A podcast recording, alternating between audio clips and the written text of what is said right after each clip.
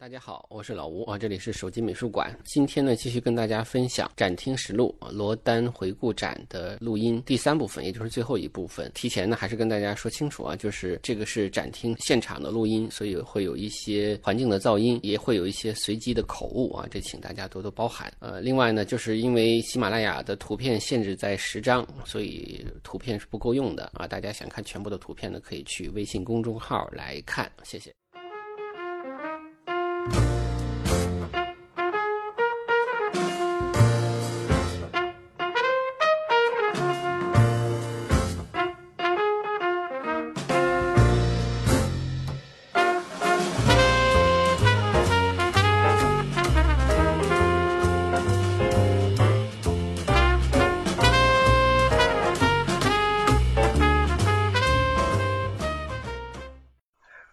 这两件啊，这两件是另外一个法国大文豪雨果啊。雨果比巴尔扎克年纪要轻一点儿。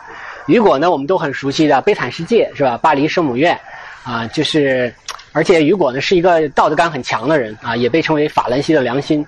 而且雨果为我们中国人还说过话呢哈，因为当年英法联军呃这个火烧圆明园的时候呢，他曾经有那么一一段原话我不记得了，就是说曾经有两个这个这个魔鬼。进入到圆明园里，一个叫英格兰，一个叫法兰西啊，就是谴责这种盗窃掠杀文化的这种行为啊。那么雨果啊，呃，因为雨果在世的时候啊，这个罗丹已经有点名气了，所以他等于见过雨果本人，跟巴尔扎克的创作不一样。那么这个时候，雨雨果有一个情人啊，就尽管他是法兰西的良心，但是他是法兰西人，对吧？他很浪漫，他也是有情人的。那么他有一个情人跟他在一起很多年了，就特别希望在有生之年能够有罗丹被他创作一个雕塑。啊，当时请罗丹来做的时候，啊，但是罗丹到了雨果面前，雨雨果是说不做的，拒绝的。为什么拒绝呢？是因为呃，雨果在之前曾经接受另外一个。呃，雕塑家的这个创作啊，连摆了三十八次 pose 啊。对于一个年龄很大的人，这种摆 pose 是个非常痛苦的事儿啊。他就他就说我算了算了算了，就烦死了，对吧？这个感觉。但是罗丹就罗丹说我可以不让你摆 pose，对吧？我还是想给你做。那么我的要求就是说，我在你家客厅，你该看书看书，接待客人接待客人，该吃饭吃饭，你干什么都行，对吧？我呢就在这儿，我就随时观察，我就画一些速写。啊，然后我把一些雕塑的东西呢放在阳台上，我觉得好的我就到那儿去创作几几下，是吧？有可能我看我我看了一下，哎，我觉得这个不错，我就凭着那个思想，我到那个阳台上去干活去，去临时去创作的哈。可能走到半路可能忘了，对吧？那种感觉可能大家也能理解。那再回来再接着观察，这种事儿都有。但最终完成的就是这样的一个作品。我们还是说就是那种粗粗拉拉的，给人感觉是没有完成的，但是也是能够。能够彰显罗丹的这种意识风格，他就是很彰显人的那种精神性，就是很有力量啊，很有力量，很有你你说一个思维的力量怎么表现，对吧？有的时候你真的说把它都雕刻的很细的话，也未必能够表现出来。如果大家去巴尔扎克故居、去雨果故居，都会看到很多很多不同风格的雕像，但是可能说实在的都没有罗丹的雕塑给人的印象深刻啊。他的深刻并不来自于他雕的有多么接近这个人，多么像这个人，而来自于他所。呈现出来的里边的那种思想的力量啊，这是他的一个特色啊。来，我们到这边来，这个叫夏凡纳，这是罗丹的一个朋友。那么这个作品我们一看就是刚才我讲的未完成的感觉，对吧？你看这个凿的这个痕迹都有，那这个固定用的钉子眼的痕迹都保留着，他都没有做，他只做了一张脸，他甚至连整个头都没有做完啊。这个就是他觉得我 OK 了，我做完了。啊，罗丹罗丹还有一个特点就是他特别喜欢给自己的朋友雕塑啊，因为朋友反正也不给他钱。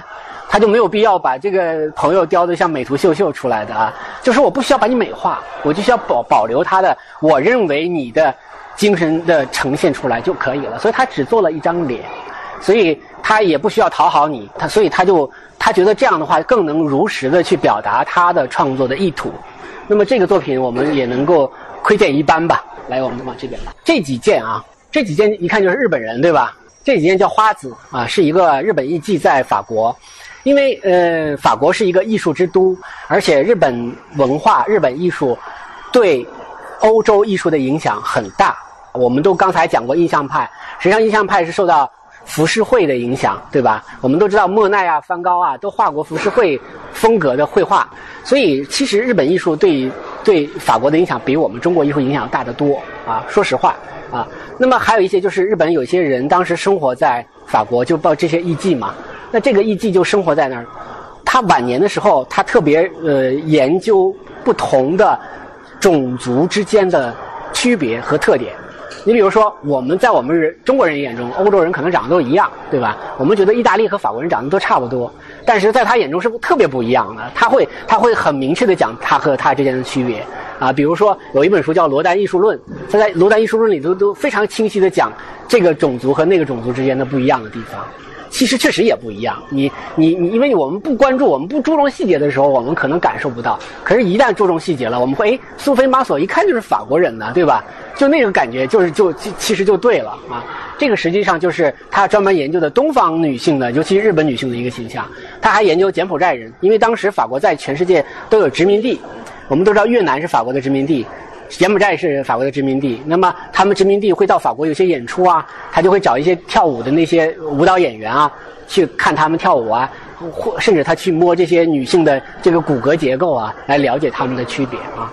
来，我们到这边来，来，我们就站这儿吧。那边有几个学生，我们稍微站开一点啊。这几个作品呢非常重要，这个就是罗兰的情人卡米尔，卡米尔克罗代尔。那么卡米尔·克罗代尔，卡米尔·克罗代尔这个故事呢，大家去看那个电影就知道了啊。那么卡米尔十九岁的时候遇到了四十二岁的罗丹，他们俩相差二十三岁。那么这个卡米尔啊，也是学雕塑的一个女生，非常优秀，非常优秀。她有个老师叫布歇啊，不是那个，呃，洛可可的那个时代的布歇啊，可能这个布歇这个姓也比较比较多吧。那么。呃，有一天呢，这个布歇呀，这个有事儿，就请罗丹给代课。这样的话，罗丹就见到了，呃，卡米尔，两个人一见就一见钟情啊，就相爱了。他们两人在一起十五年的时间。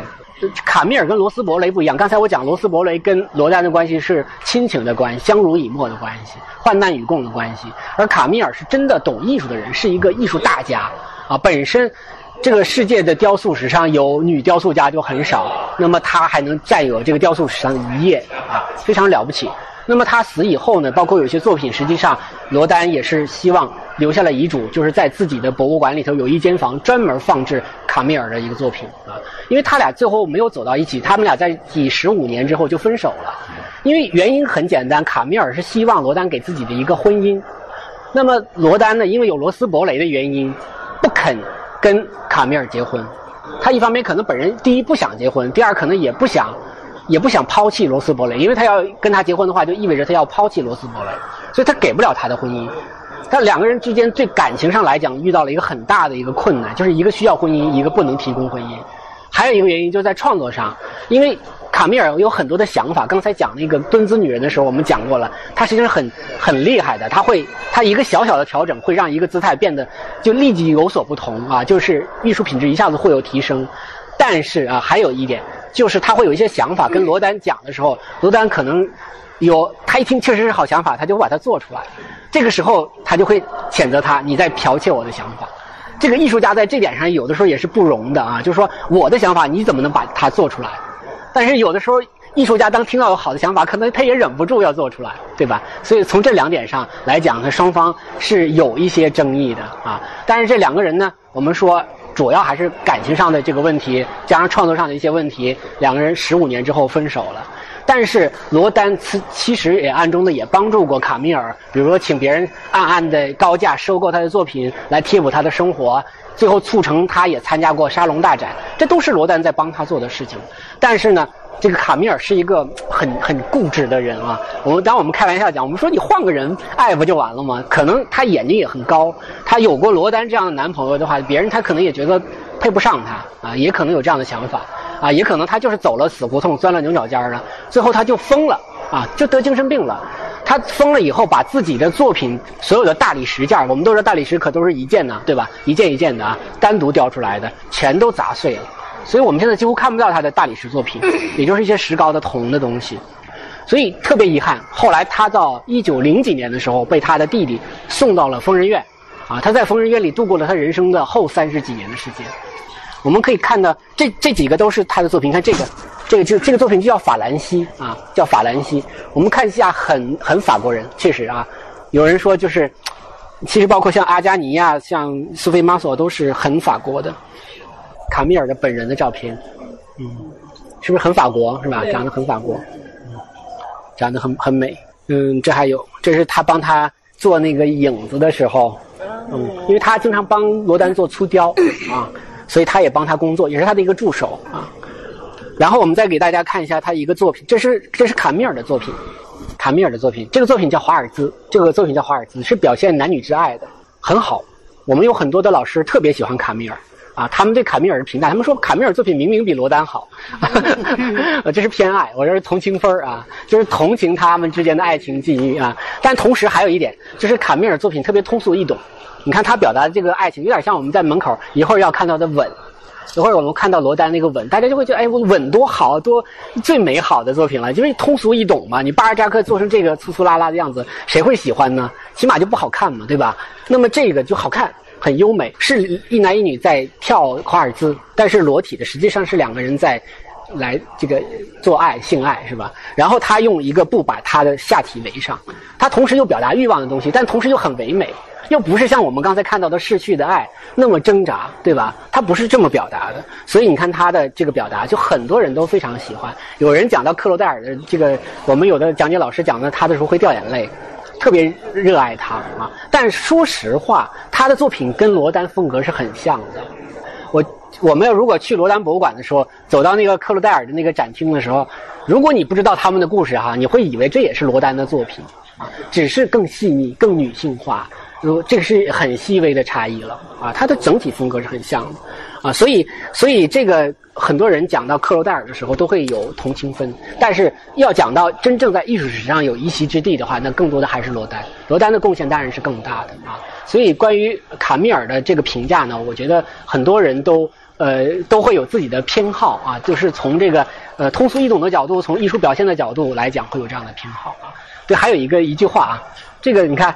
就是罗丹有一句话，我每次都忘了讲了，今今天看到就想起来，就是能够在别人司空见惯的东西上发现出来美了啊。其实还有一句话叫说，它叫生活中不是缺少美，而是缺少发现。美的眼睛。对，这个话是跟罗丹说的啊，就说明这个说明他对这个美学的东西是有非常独到的一个见解的，也是影响了我们很多人的。来，我们往这边走，大家一定要不要绊倒啊！这边有学生在做。在作业，来，咱们到这右边啊，右边这个中厅，我们看还是看巴尔扎克啊。巴尔扎克的创作过程呢，刚才我已经讲过了，在这里就不细说了。在这里，我们讲一个欣赏雕塑中的一个很重要的一个，呃，一个名词吧，叫量感。量感就是一日字旁下边加一个一横，一个加一个里程的里啊，就是体量的量，重量的量，量感。就是说，欣赏一个雕塑呢，量感是一个很重要的指标。有的时候我们需要这量感小，有时候需要这量感大。你像这个作品呢，本身就是一个纪念碑式的雕塑啊，就是需要有很大的量感。但是量感，如果说我们把这么大的雕塑，把所有的细节都做得很细的话，它量感是不是就没了？就那个量感会受影响，对吧？所以它做的粗糙一点的话，可能会提升它的量感，让它更有量感啊。所以，所以这个这个雕塑，我们远远的就能感受到这个作品的一个气场。然后走近的话呢，它的这种粗糙实际上反倒是它的量感的一个需求。我在这儿我经常举一个例子，就是我们咱们中国那个司母戊鼎啊，现在叫后母戊鼎，这个大家可能有印象。那么后母戊鼎的它的外表面这四个表面，它的这个外边一圈是饕餮纹，对吧？中间是一个白的，对吧？空白的。它有没有能力把这四边全都雕满呢？当然有能力。它全都雕成饕餮纹不好吗？可是它为什么不雕啊？就是保持它的亮感。如果说它中间没有这个留白的话，它就它全都雕满花纹的话，它会显小，就对吧？我觉得我们大家都能理解。如果上面全布满了雕饰的话，就是显小了；如果它有留白的话，就显大。啊，我们同样道理看这个作品也是这样的。就当它粗糙的时候，它有亮感；如果它变得精细的话，它的亮感就消失了，它就很就缺少那种。那个夺人眼目的那种感觉了啊，所以这个量感不是说大一定好啊，是根据需要，就是你想用它来体现什么样的量感，然后就选择什么样的雕塑方式了。所以这个作品呢，呃，其实这个作品啊，当时法国文人协会是拒收的。我给大家，我给他起的第一个外号还记得吧？叫励志哥，对吧？其实很多的人不接受的，所以他一生其实是一直受打压，或者说不被接受、不被认可的啊。但是他坚持用这种方法来表达他的。而且他不是没有能力去做古典的完美的东西。我们在第一展厅都已经看到了他的这个基本功是很扎实的。可是他就觉得用这种方法更能体现巴尔扎克的一个文人精神，所以他坚持用这种方法来表达自己。那么后来被拒收了，但是他自己还是觉得这个作品能表达他自己。所以我们刚才说了一个最有名的，还有一个什么最集大成的，这个就是最罗丹的。最能体现罗丹式雕塑风格的就是巴尔扎克啊，是他非常经典的作品。来，我们到第三展厅啊啊，第四展厅了。来，咱们到这边，这个不是罗丹的作品啊，这是这个整个展厅里唯一不是罗丹的作品，这是他收藏的古希腊的作品，就是古希腊的作品、古印度的作品、古罗马的作品，他自己也是收藏了一些。在那个他的罗丹博物馆里头都有这种收藏，本身对他也是一个呃很大的一个一个影响啊。那么罗丹博物馆呢，刚才讲了是位于荣军院一院一路之隔，呃叫碧红宅邸，也有翻译成碧龙宅邸的。那么这个地方呢，嗯原来是他和很多的艺术家出就是租租住的一个地方啊，包括诗人里尔克呀什么很多人都租住在这个地方。到他死之前呢，他就跟国家有一个交易，就说我把我所有的作品。啊，捐给国家，但是国家你要把这个碧红宅邸买下来啊，买下来呢，作为罗丹博物馆的馆址，这样我给你提供作品，你给我提供一个馆址，这样的话建立一个独立的罗丹博物馆。也就是说，在他死之前，这个罗丹博物馆就已经开始筹备建立了。那么到了死以后呢，实际上刚才我们看到的那个地狱之门哈。那其实他在他死以后，才由他在生前授权第一任罗丹博物馆的馆长，才把它铸造成为真正的青铜的地狱之门。所以青铜地狱之门，我我们可以见到，但罗丹本人是没有见过的。他这个作品干了三十七年，对他来讲还是没有完成的啊，所以特别有意思。那么他收藏的很多东西呢，也是展出在在罗丹博物馆里的。呃，这是他收藏的一个古希腊的。我们看这件，这件呢，呃，叫做。呃，诸神的信使伊西斯啊，起的名字很高大上，啊，实际上它还有一个名字叫隧道啊。我觉得我们成年人能够理解它的意思啊。那么这个时候要讲到啊，绘画界有一个潮流就是写实主义，有个著名的画家叫做库尔贝。库尔贝呢，可能很多人都看过一个呃矿工，是吧？拿着锤子在那刨矿的那个矿工的那个图。那还有一个作品叫《世界起源》，《世界起源》就是画一个仰躺着一个女性啊。把他的私处画的很大很大，很细很细，就是他画了一个女性的私处，它叫世界起源。因为之前的流派是什么呢？是新古典主义，然后是浪漫主义。那么到了写实主义出现的时候，他就说我不管这个东西雅还是不雅，我就要如实的去反映它。可能现在我们想起来，这是很极端的一个做法，就是矫枉过正的做法。就是你们不是老避讳这种东西吗？我不仅要画，我还要把它画的很大，就是一个强刺激，对吧？是个强刺激。那其实这个雕塑本身就是相当于世界起源的雕塑版，啊，就是说我要把女性的私处完完全全赤诚的展露给大家，啊，来表达我对一一种人与世界的一个理解，啊，这是他的一个做法。这几个小的啊，这几个小的是大家一看到这个做的动作就知道是个舞舞蹈动作，对吧？那么这个里要要讲就是罗丹跟舞蹈演员的关系。罗丹其实是不光是有罗斯伯雷，也不光有卡米尔克罗戴尔，他一生也有很多的情人啊，包括很多一夜情的可能都有，包括跟很多模特之间也都发生过关系。但是这是法国人嘛，他就这样。那么我们要讲私德的话，可能又从中国人的角度来讲，觉得这人可能就完了，有很多的缺点了。但实际上，因为他是个艺术大家，所以有很多女人愿意献身。当然，他选择舞蹈演员来做他的模特呢。有一个很关键的原因，就是舞蹈演员能做出很多普通模特做不出来的姿态。我刚才给他起个第二个外号叫什么？姿态控，对吧？那么他在普通的模特提供不了姿态的情况下，他尤其是在他人生的最后十年，他特别喜欢跟舞蹈演员合作。你看这些踢腿的动作、拉伸的动作，很多的只有舞蹈演员才做出来，就是巴黎喜剧歌剧院的一些舞蹈演员。当然，他还跟俄罗斯的演舞蹈演员，跟美国的，比如说邓肯。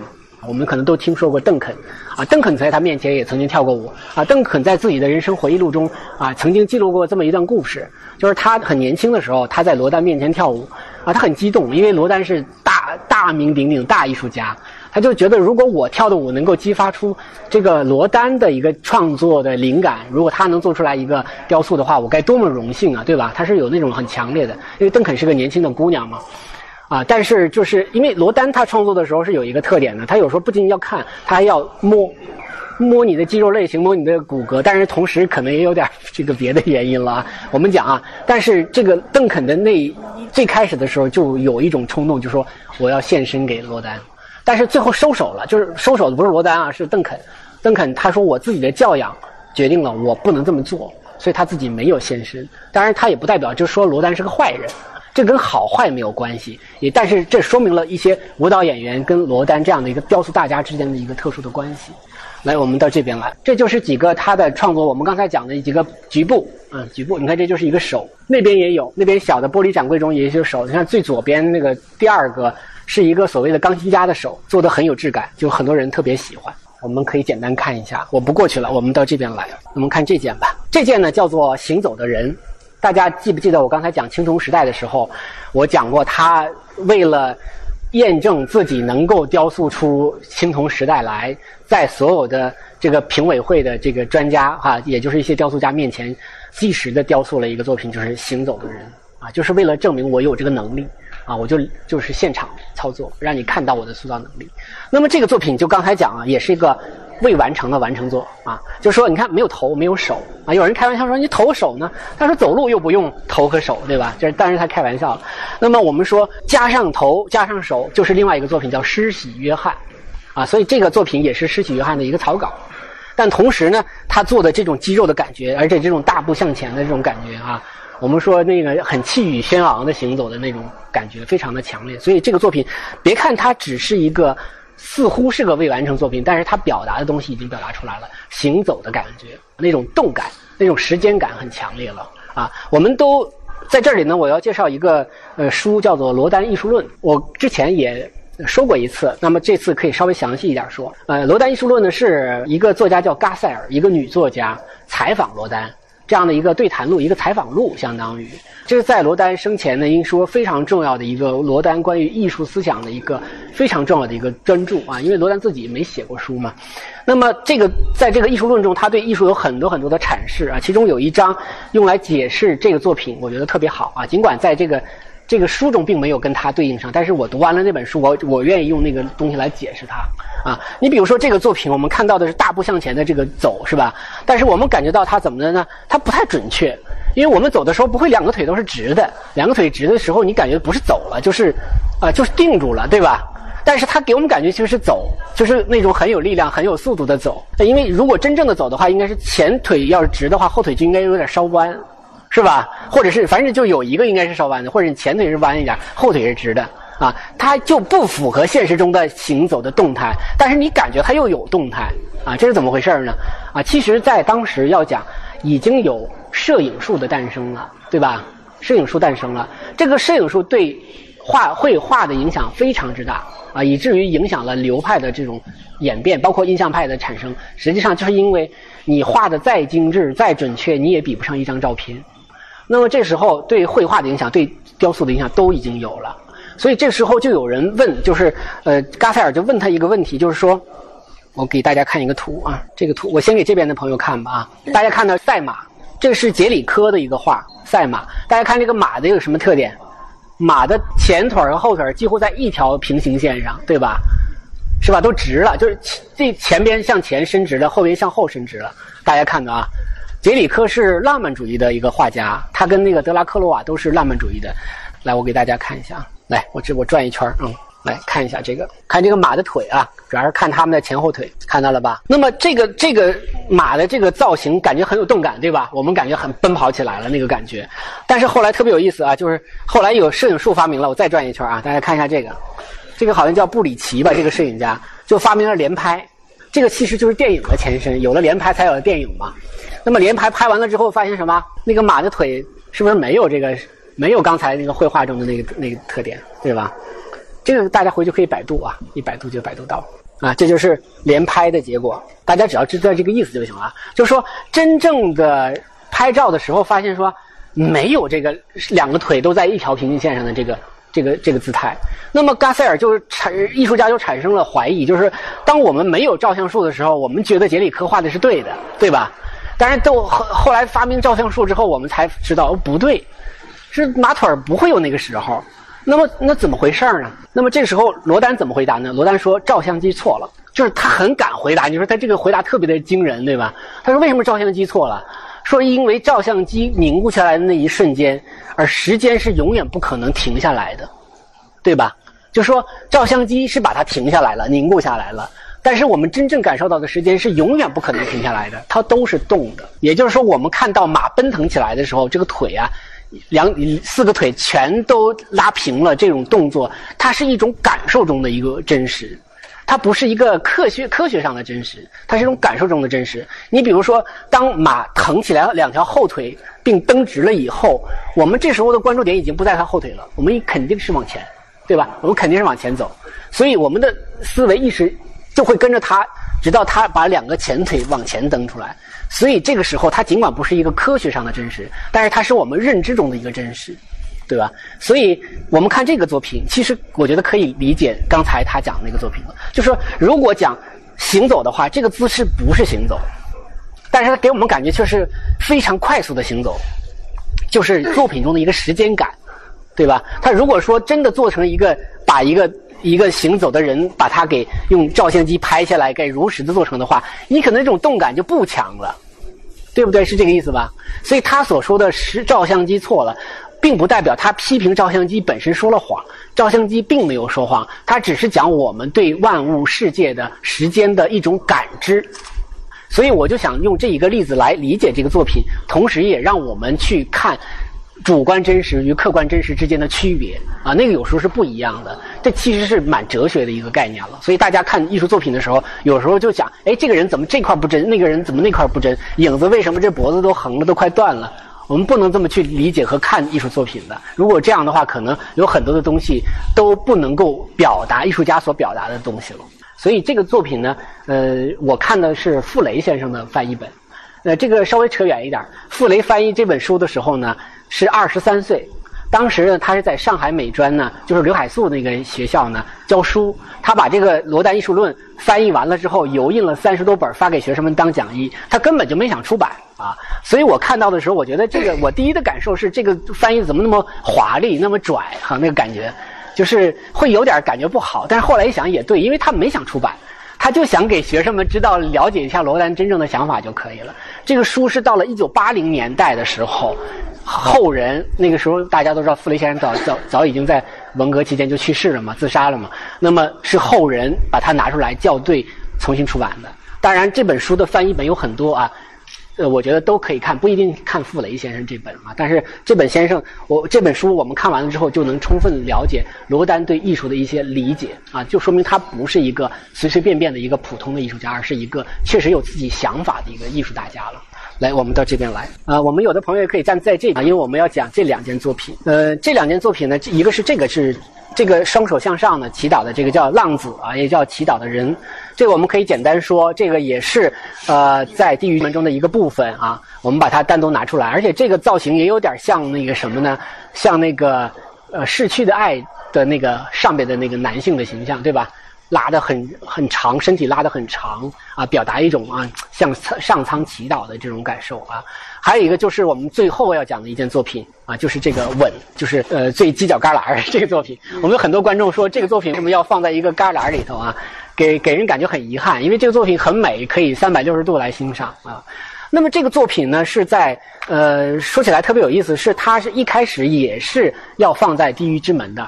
他讲的也是保罗和弗朗切斯卡的故事。刚才我讲这故事的，可能有些观众还记得这个故事，就是偷情，对吧？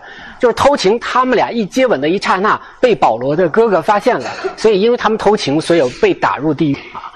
那么这个作品因为做的太美好了啊，就大家就觉得不忍心把这个这个美好的爱情、沉醉的爱情中的这样一对情侣把他们打入地狱，是吧？罗丹就把他从地狱之门中又拿出来了。让它独立成为一个独立的作品，而而不再放这样的一一一对形象了。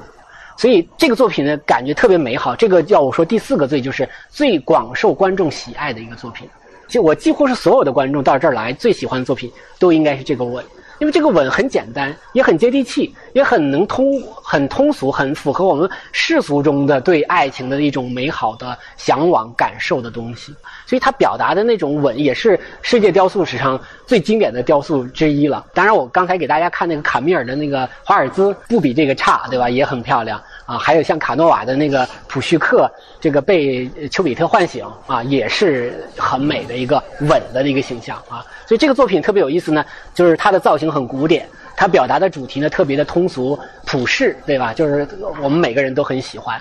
而且他这个作品做完了之后呢，他把他这个这个作品和巴尔扎克呢一起放在了世博会中展出。所以很多人都很奇怪，说这两个作品看起来风马牛不相及，感觉根本就不是一个人做的啊。一个是那种很粗粗拉拉的一个野蛮人的，但是是表达一个文学家的形象；一个是表达很朴实的、很唯美的、很古典的这样的一个造型。那么罗丹。